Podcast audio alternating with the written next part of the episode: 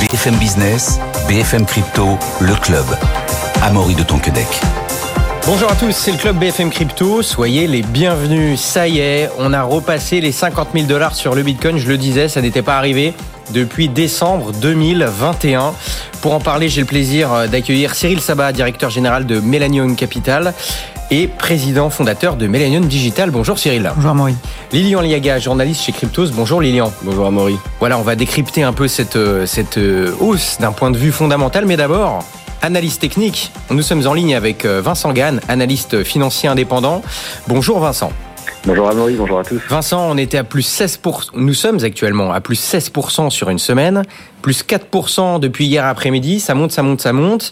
Bon, là on corrige légèrement parce qu'on a eu euh, le chiffre de l'inflation euh, aux États-Unis hein, euh, qui fait qui ralentit moins que prévu en janvier, hein, à 3,1% sur un an, mais surtout l'inflation sous-jacente, elle, reste inchangée, sachant que c'est l'indicateur préféré de la Fed. C'est pas génial, en tout cas pour l'instant, le Bitcoin corrige légèrement, mais il n'empêche, nous avons repassé hier et jusqu'à ce matin les 50 000 dollars sur le Bitcoin. Qu'est-ce que ça nous dit pour la suite techniquement, Vincent? Voilà, effectivement, vous venez d'apporter euh, quelques nuances qui sont importantes au moins pour la séance du jour. Il y a des chiffres fondamentaux qui peuvent interrompre. Je crois qu'on a eu six ou sept séances consécutives de hausse pour le cours euh, du Bitcoin. Alors on aurait aimé que, que l'inflation, notamment sous-jacente, soit en ligne avec les attentes. Donc un peu de prudence sur ce sujet-là. Alors effectivement, Bitcoin à 50 000 dollars, c'est le cours le plus haut depuis euh, la fin de l'année 2021. Cette fin d'année 2021, elle est connue parce que c'est la période du record historique de, Bitcoin. C'était en, en, novembre, près des, des 70 000 dollars. Alors quelques observations techniques. Déjà, ce qu'a fait Bitcoin depuis une semaine, c'est pas choquant si là le marché marque une pause, parce que ce qu'il a fait, c'est assez unique, en tout cas rare. C'est plutôt rare qu'unique. Le marché a enregistré sept séances consécutives de hausse. La dernière fois qu'il avait fait ça, c'était au mois de janvier 2023. Et souvenez-vous à l'époque, janvier 2023, ça a été le début du renversement aussi. En tout cas, c'est là où sur le plan technique, nous avions eu la reprise des 20 000 dollars et on avait eu comme ça une belle série de séances euh, haussières. Toute cette performance en fait du BTC des 40 à 50 000 dollars, finalement, c'est un retour à la case départ, puisque à peu de choses près, au lendemain de l'arrivée de la validation des ETF BTC Spot, le marché a fait de 49 à 40. Donc c'est un retour à la case départ. Et là, on est effectivement marginalement euh, au-dessus. Alors, des résistances techniques ont été dépassées, là aussi de manière marginale.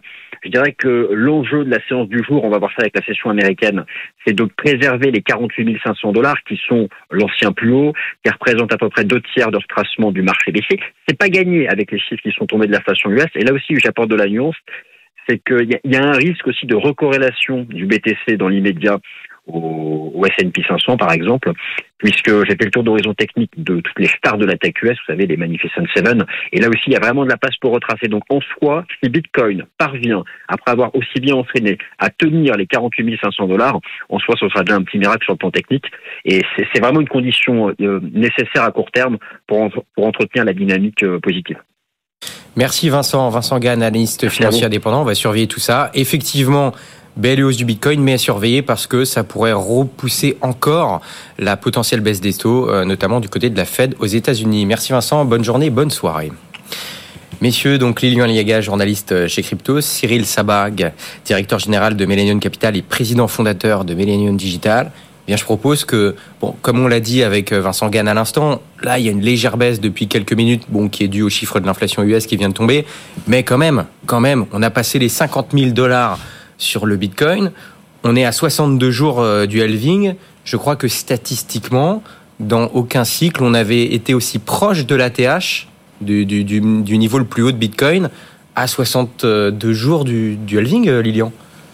Alors sur cette statistique-là, pour le coup, je, je ne l'ai pas en tête. En revanche, j'en ai une autre. Je vous la garde peut-être pour tout à l'heure. J'avais pas prévu, mais euh, oui, je voulais parler justement mon top de la semaine. Je voulais, je voulais parler du Bitcoin. Forcément, il y avait énormément d'autres sujets dans l'écosystème plein de sujets très intéressants, mais comment ne pas parler du Bitcoin quand on, quand on a cet événement-là? On passe les 50 000 dollars, comme l'a très bien rappelé euh, Vincent.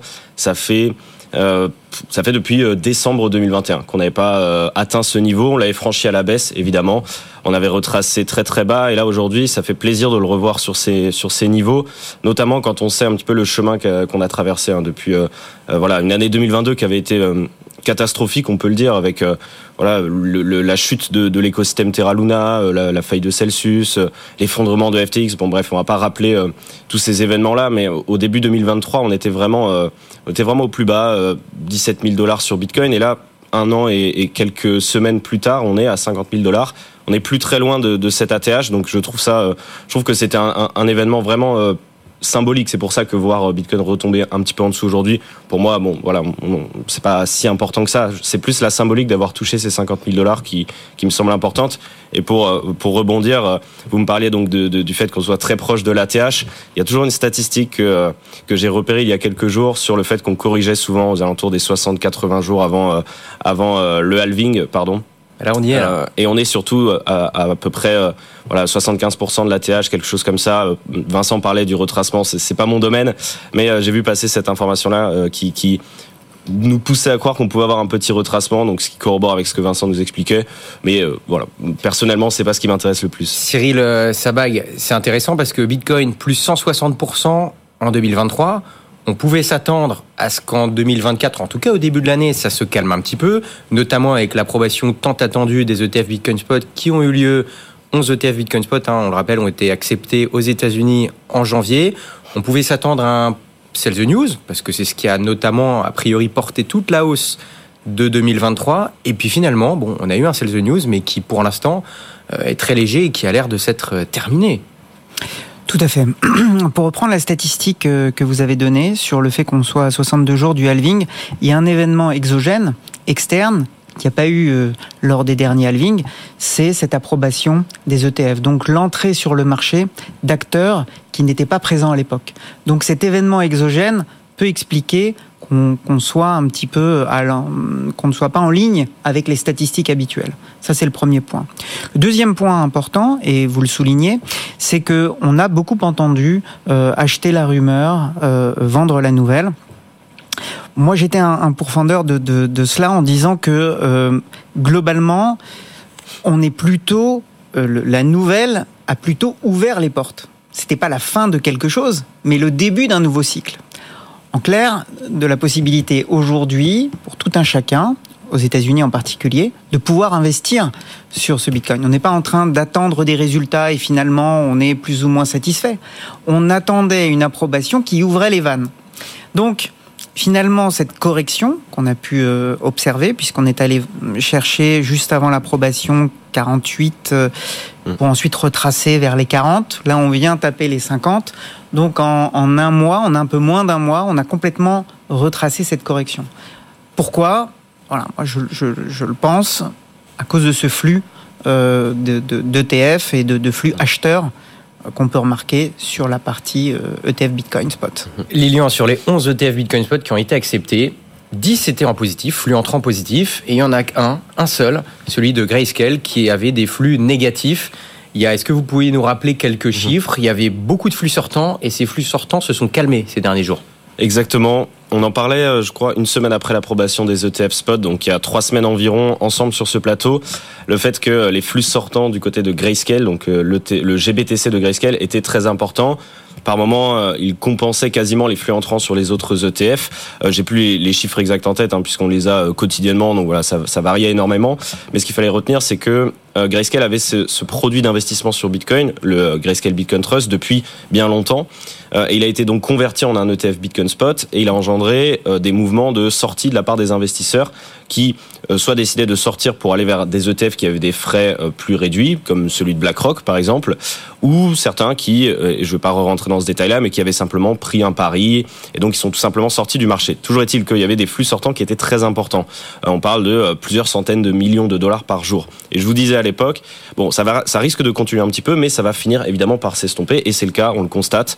Euh, les flux sortants sont désormais de l'ordre de quelques dizaines de millions. A priori, Grayscale ne transfère plus que quelques dizaines de millions de dollars vers Coinbase quotidiennement, contre 600 à 700 millions de dollars lors de ces Tout pires journées. Voilà, ce qu'on peut lire notamment sur, sur Cryptost. Exactement, exactement. Donc ce sont ces, ces chiffres-là qui nous poussent à croire que c'est terminé. Cette pression vendeuse qui était imposée par Grayscale euh, devrait s'estomper et on devrait enfin pouvoir sentir, et c'est ce qu'on a certainement euh, ressenti hier sur le marché, enfin euh, l'impact des flux positifs sur les ETF. Et j'avais une statistique que j'ai trouvée extrêmement intéressante.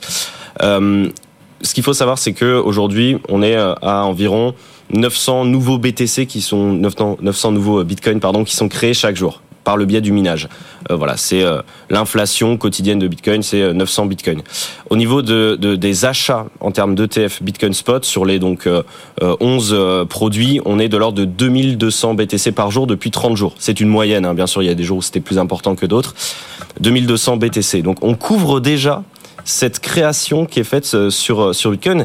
Et dites-vous qu'on approche du halving. Donc, on va être à plutôt 450 nouveaux BTC créés chaque jour. Donc, la différence va être encore plus forte. Ce que vous êtes en train de nous dire, Lilian, c'est que finalement, déjà avant le halving, avant la division par deux des récompenses aux mineurs, il y a déjà une, une, une demande qui est plus forte que l'offre. Et alors que dans 62 jours, on aura le halving. Et il y a un dernier élément à ajouter, puisque euh, on pourrait se dire, bon, il y a eu euh, un effet d'engouement dans les premières semaines, ça, ça devrait euh, s'arrêter prochainement. Euh, bah, pas tellement parce que l'autre statistique, c'est que hier, la journée d'hier a été la troisième journée la plus prolifique en termes de d'inflow, donc d'entrée positive, d'entrée acheteuse sur ces ETF, avec 9000 BTC achetés par le biais de ces ETF. Donc on voit des statistiques qui sont extrêmement enthousiasmante.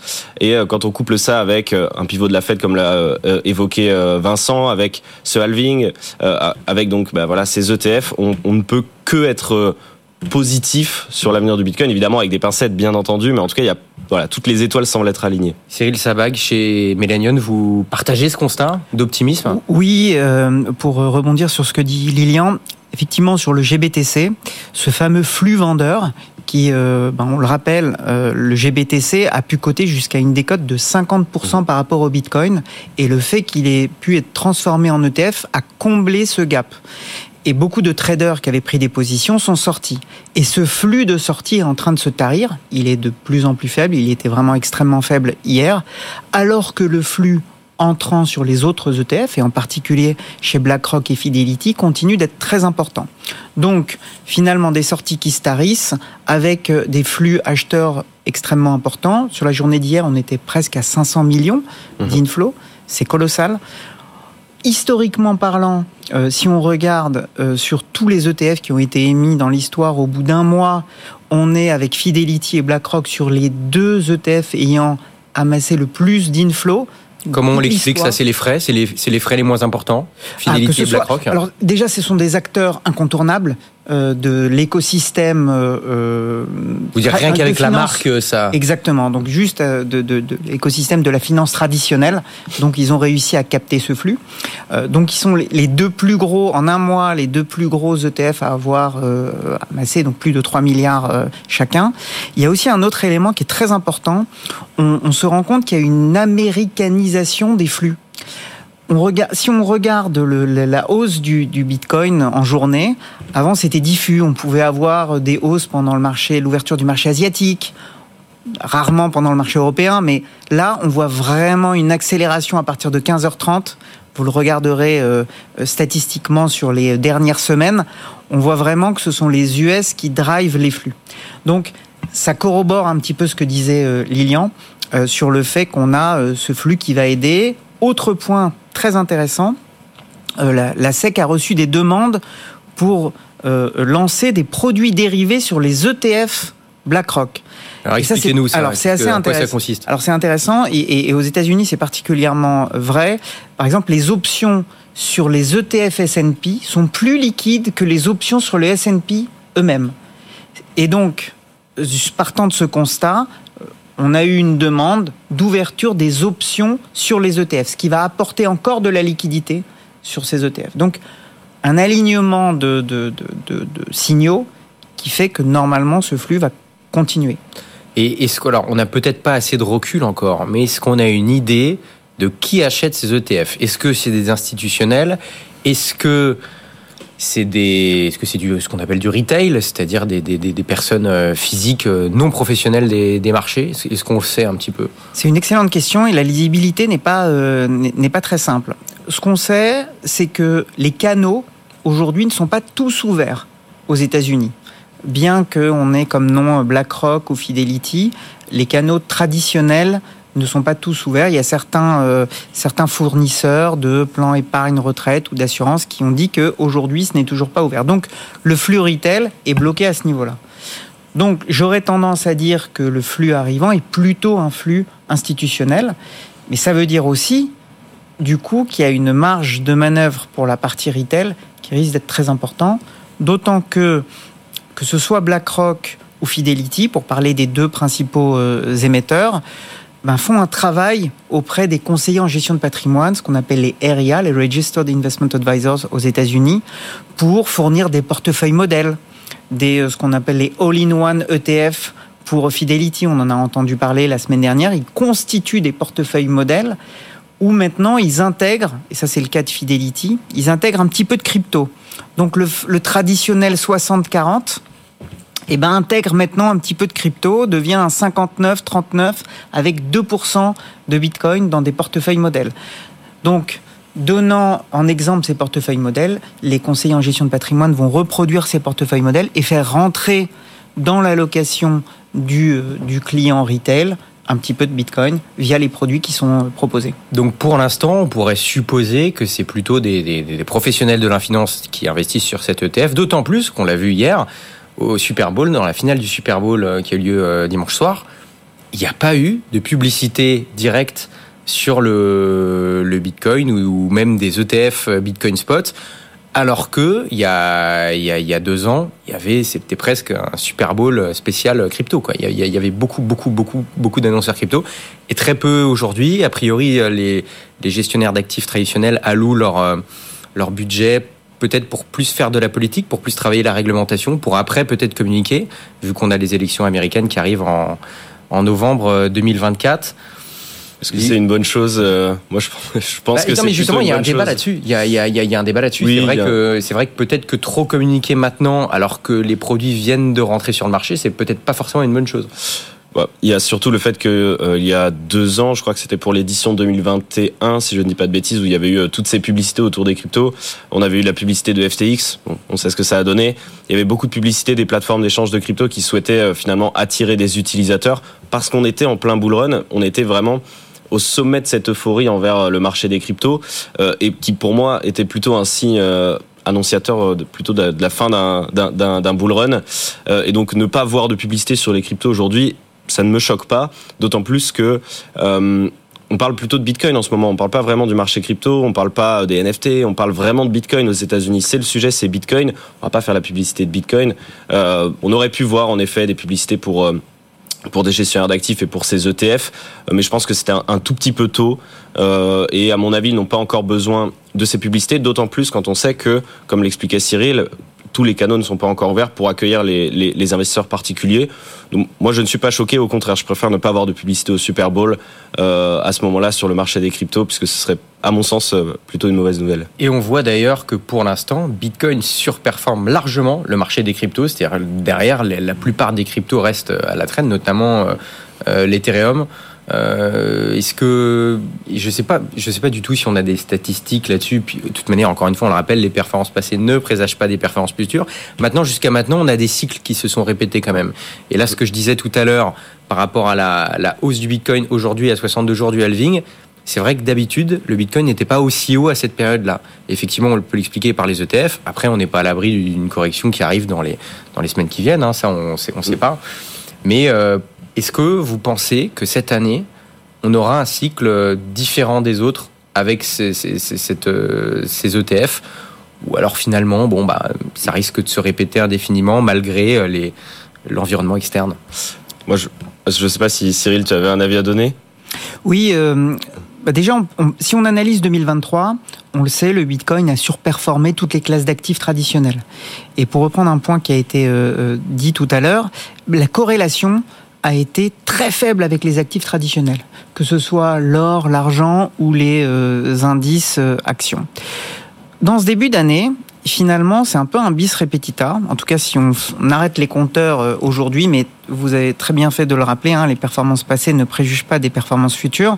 Donc, à aujourd'hui, sur l'année 2024, le Bitcoin surperforme encore les autres classes d'actifs. Hein. Donc je le rappelle, on doit être à 12-13% de hausse sur le Bitcoin depuis le début de l'année. On est sur le Nasdaq, on est à 8%, le S&P est à 6, l'Eurostox à 4, le CAC à 2. Donc on est encore au-dessus. Et aussi avec une, une, une décorrélation importante. Alors, bien malin euh, qui saura nous dire comment ça va se terminer l'année, mais c'est vrai que euh, ben, les feux sont plutôt au vert, vu l'année qui, qui va arriver. Donc euh, voilà, mais difficile de se prononcer. Euh, il y a un élément sur la comparaison avec euh, avec les altcoins puisqu'on parlait de dominance. Je sais que je vois passer beaucoup en ce moment de, de messages sur les réseaux sociaux, notamment de euh, certaines personnes qui nous disent ça y est, c'est le moment. on, on, on s'attend à une alt season, donc finalement la saison où les altcoins surperforment Bitcoin, c'est-à-dire toutes les autres cryptos finalement que Bitcoin hein, dans le marché. On a Bitcoin et le reste qu'on appelle les altcoins. Donc pas mal de monde s'attend à ça. Personnellement, je suis un peu plus euh, mitigé sur ce sujet puisque si on regarde un petit peu ce qui se passe dans les cycles précédents, euh, voilà, c'est euh, à titre indicatif bien sûr, mais on remarque souvent que d'abord on a une hausse de Bitcoin qui surperforme le reste du marché des cryptos jusqu'à plus ou moins aller euh, retoucher son ATH, donc on n'y est pas encore. Et à partir de ce moment-là, quand on retouche ce, cette ATH, souvent voilà, on a l'euphorie qui, démarre, et à partir de ce moment-là, on a les capitaux qui euh, se redirigent vers les altcoins et on peut connaître ces fameuses alt season. Aujourd'hui, euh, oui, on a la, la, la, dominance de Bitcoin sur le marché qui continue d'augmenter, mais on est encore euh, un petit peu loin de cette ATH. Donc on a encore de la marge, pour je vous, pense. on a encore du chemin à faire sur Bitcoin avant que les flux soient réalloués potentiellement dans le reste du marché. Voilà. Ça et là, bien sûr, je, je ne dis pas qu'il y a d'autres actifs qui ne peuvent pas surperformer Bitcoin. C'est le cas. Il y a d'autres cryptos qui ont surperformé le Bitcoin en 2023, qui continuent de le surperformer. Je parle de manière générale vis-à-vis des altcoins. Je pense qu'on a encore de la marge pour Bitcoin. Cyril, moi j'avais une question. Donc, euh, il y a votre ETF, Mélanion. Donc, euh, je rappelle, un ETF thématique action sur le Bitcoin. Donc, on peut s'exposer au Bitcoin, mais pas de manière indirecte via des actions. Est-ce que quelles sont les performances de, de votre ETF et donc des actions qu'il compose là euh, ces dernières semaines avec ce qui se passe? Alors, euh, pour rappel, en, en 2023, euh, l'ETF s'est très bien comporté puisqu'on a fait plus 184%. Donc vous avez a, surperformé le Bitcoin. On a surperformé le Bitcoin, bien aidé par les sociétés de minage qui euh, avaient beaucoup souffert en 2022 et se sont bien rattrapées en 2023. Le début d'année a été un peu plus compliqué pour nous, euh, mais là, ça fait 2-3 semaines que le que l'ETF se reprend bien. On est à peu près flat plus donc euh, légèrement positif depuis le début de l'année, avec un Bitcoin euh, voilà qui a qui a plus 10-12%. Donc les les euh, les valeurs autour de l'écosystème crypto sont en train de se reprendre. Sur un mois, on fait plus 30%, mais les premières semaines, on avait souffert. Donc là, on est à peu près flat depuis le début de l'année, mais avec euh, une orientation très positive ces derniers jours. Est-ce que euh, vous pouvez nous parler, peut-être il nous reste peu de temps, mais d'une société qui compose euh, l'ETF, par exemple Robinhood vous avez, vous Oui, alors Robin, dans, dans Robinhood est dans l'ETF. donc c'est assez intéressant, hein, juste pour un rappel très rapide, mais on, on, a dans notre ETF des sociétés de minage, des sociétés autour de la technologie blockchain, des sociétés de finance et de crypto, c'est le cas de Robinhood, ou des sociétés qui détiennent des cryptos dans leur euh, bilan. Alors Robinhood, on en a entendu parler euh, récemment sur la partie crypto. Ils ont annoncé en décembre qu'ils lançaient la partie euh, trading crypto en Europe. Le directeur général a annoncé voilà, qu'il était qu'il avait vraiment envie de, s'intégrer en Europe vu le paysage réglementaire beaucoup plus clair par rapport aux États-Unis. Donc euh, voilà, ils ont annoncé qu'ils allaient implanter la, partie trading crypto euh, en Europe, avec aussi la possibilité de faire du staking, la possibilité de faire euh, du, du, du, learn to, to, earn aussi. Et plus récemment, et là c'était la semaine dernière, euh, Robinhood a annoncé un partenariat avec MetaMask. Aujourd'hui, les utilisateurs de MetaMask, de MetaMask vont pouvoir acheter des cryptos directement en se connectant sur, euh, sur MetaMask. Donc vraiment le, Web 2 qui euh, s'allie euh, au Web 3. C'est assez intéressant. Donc la finance traditionnelle avec le avec le Web 3 et donc la possibilité de mixer de mixer les deux. Donc vous avez notamment Robinhood en portefeuille parce que selon vous, il y a un potentiel intéressant pour la suite encore sur Robinhood et le Web 3. Donc une manière effectivement de s'exposer potentiellement à une hausse du, du, marché crypto. Merci beaucoup messieurs d'avoir été avec nous. Cyril Sabac, directeur général donc de Mélanion Capital et président fondateur de Mélanion Digital. Lilian Aliaga, journaliste chez Cryptost. Merci de nous avoir suivis. Rendez-vous demain 15h. Bonne journée bonne soirée. BFM Business, BFM Crypto, le club.